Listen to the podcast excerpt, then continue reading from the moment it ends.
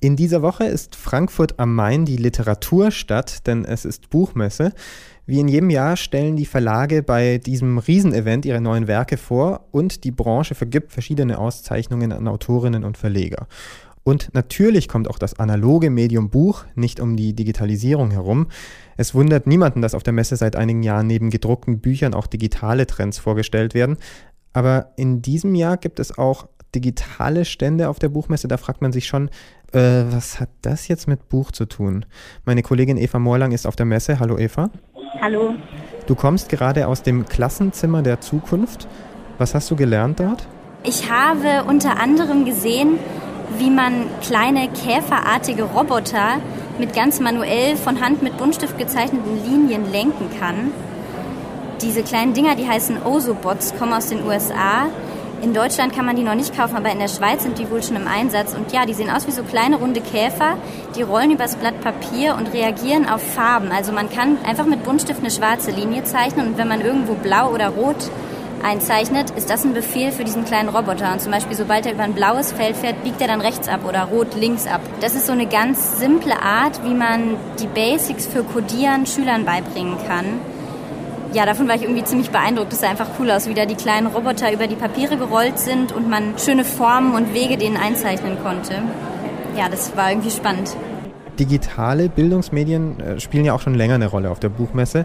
Aber ähm, reden wir mal über die Neuheit in Frankfurt. Mit der Arts Plus gibt es ja dieses Jahr erstmals eine ganze Halle, die für Design und Kunst mit dem Fokus digitale Welt reserviert ist. Ähm, wie kann man sich diese Arts Plus vorstellen? Also die Arts Plus ist so ein eigener Bereich hier in einer, einer großen Messehalle, in der Messehalle 4.1. Der sieht auch schon irgendwie besonders cool aus, dieser Bereich, finde ich. Also auf dem Boden sind ganz viele neonpinke Streifen, die einen durch die Halle auch dorthin lotsen in diesem Bereich. Und dann sind da eben ganz verschiedene Stände, schon auch recht gewöhnliche Messestände, aber eben von kreativen Unternehmen. Also das sind teilweise Museen, teilweise App-Entwickler, Startups, die irgendwelche Apps im kreativen Bereich sich ausdenken aber auch Hochschulen sind dabei, die zum Beispiel irgendwelche Medienstudiengänge anbieten. Und ja, Google zum Beispiel hat ein riesiges Pop-up-Lab, was komplett aus Pappmöbeln besteht. Das ist ziemlich groß, also das dominiert diesen Bereich so ein bisschen. Und dann gibt es einen sogenannten Runway, das ist eben wie so eine kleine Bühne in der Mitte, drumherum Stoffwürfel, auf die man sich setzen kann. Und dort werden ganz viele Panels gehalten, Vorträge. Und das ist so ein bisschen auch so ein zentraler Punkt von dieser Arztmesse, wo ganz viel los ist. Ich glaube, du konntest auch einiges ausprobieren dort. Was hast du so gemacht? Womit hattest du am meisten Spaß? Also was ziemlich beeindruckend war, ich konnte eine Fahrradtour machen, eine virtuelle Fahrradtour. Das ist unter anderem von Europäer, das ist so ein Netzwerk, die digitalisieren mit Unterstützung der Europäischen Union ganz viele europäische Kulturgüter, also Gemälde, alle möglichen Skulpturen. Und die hatten da ein Fahrrad, auf das konnte man sich draufsetzen, also wirklich ein ganz normales Fahrrad. Dann bekommt man eine 3D-Brille aufgesetzt und fährt dann durch eine virtuelle Landschaft. Also man fährt so eine Straße entlang, die sieht aus wie in einem sehr altmodischen Computerspiel eigentlich. Und rechts und links von der Strecke sieht man dann Kunstwerke, also Gemälde. Man fährt aber auch an Sehenswürdigkeiten vorbei, am schiefen Turm von Pisa, am Eiffelturm. Und da zu lenken war aber super schwer. Also ich habe, glaube ich, ganz ruckelig gelenkt und ganz oft uh, irgendwie gedacht, ich äh, kann nicht auf der Straße bleiben, weil es so schwer war, mit dieser 3D-Brille auf, eben sich zu koordinieren. Und danach war mir auch wirklich ein bisschen schwindelig, als ich abgestiegen bin. Aber es war eine spannende Erfahrung auf jeden Fall. Auf diesem Google-Stand, von dem du ja auch schon gesprochen hast, da gibt es, glaube ich, auch so, wird vorgestellt, Web-Rundgänge durch Museen, also Bilder aus den Museen, die, die man dann auch von überall sich anschauen kann. Dass Google daran Interesse hat, ist ja klar, weil damit generiert es neuen Inhalt und mehr Leute nutzen die Google-Angebote. Aber warum sollten sich denn Museen darauf einlassen? Am Ende gehen doch dann weniger Leute in die Museen, oder? Ja, also diese Frage habe ich mir natürlich auch gestellt. Und deswegen habe ich dann auch mal mit jemandem gesprochen von einem Museum nämlich das Senckenberg Museum hier in Frankfurt. Deren Ausstellung wurde kürzlich erst digitalisiert. Also vor wenigen Wochen ist das online gegangen, dass man das Senckenberg Museum sich auch digital angucken kann. Und da habe ich eben mal nachgefragt, was habt ihr denn für ein Interesse daran? Und Philipp Haflik vom Museum, der das Ganze koordiniert hat mit Google, hat gesagt, ja, auch er war am Anfang total skeptisch und hatte natürlich Vorbehalte gegenüber diesem großen Unternehmen Google. Aber jetzt sagt er, er sieht Googles Interesse eigentlich relativ harmlos daran, sagt für die, denkt er, ist das wie so ein Hobby. und sagt, Ihnen als Museum nützt das halt total, weil Sie haben eben daran dann die geteilten Rechte. Also Google hat gleichermaßen Rechte wie das Museum.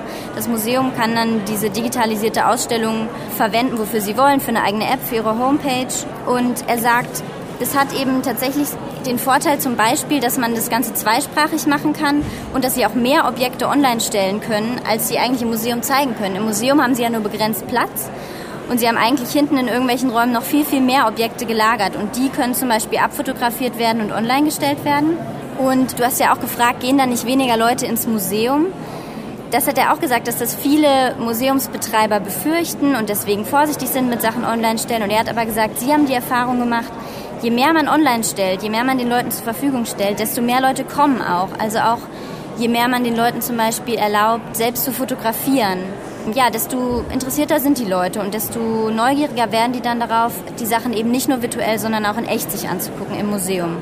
Wenn man sich weiter den Katalog der Buchmesse anschaut, dann sieht man, es gibt dieses Jahr auch den Global Illustration Award, also eine hochdotierte Auszeichnung für Illustratoren. Jetzt mal ehrlich, äh, was hat das alles auf der Buchmesse zu suchen? Ja, also tatsächlich genau. Ich war jetzt bei wirklich vielen Ständen, an denen keine Bücher lagen ja, ich glaube, die Branche hat sich einfach ausgedehnt. Es sind jetzt eben nicht mehr nur Bücher auf Papier oder E-Books, Hörbücher, sondern Berufe, die mit Büchern zu tun haben, spielen jetzt halt auch in anderen Branchen mit. Zum Beispiel Illustrator, ein klassischer Beruf, der für das Buch wichtig ist, hat jetzt auch ganz andere Jobs, hat jetzt auch auf Websites zu tun, entwickelt jetzt auch Sachen für Apps. Also es gibt viele Berufe, die eben ja, dann nicht mehr nur für Bücher arbeiten, sondern auch für ganz viele andere Branchen. Und ich glaube, so überschneidet sich das zum Beispiel. Und deswegen auch gerade Illustration. Genau, Illustration hat halt schon immer mit Büchern zu tun, aber jetzt eben auch noch viel mit anderen Zweigen. Aber hast du es geschafft, dann doch irgendwo ein Buch zu finden, das du in die Hand nehmen konntest? Ja, ich habe einige Bücher in der Hand gehabt und ich habe mir auch ein Buch gekauft.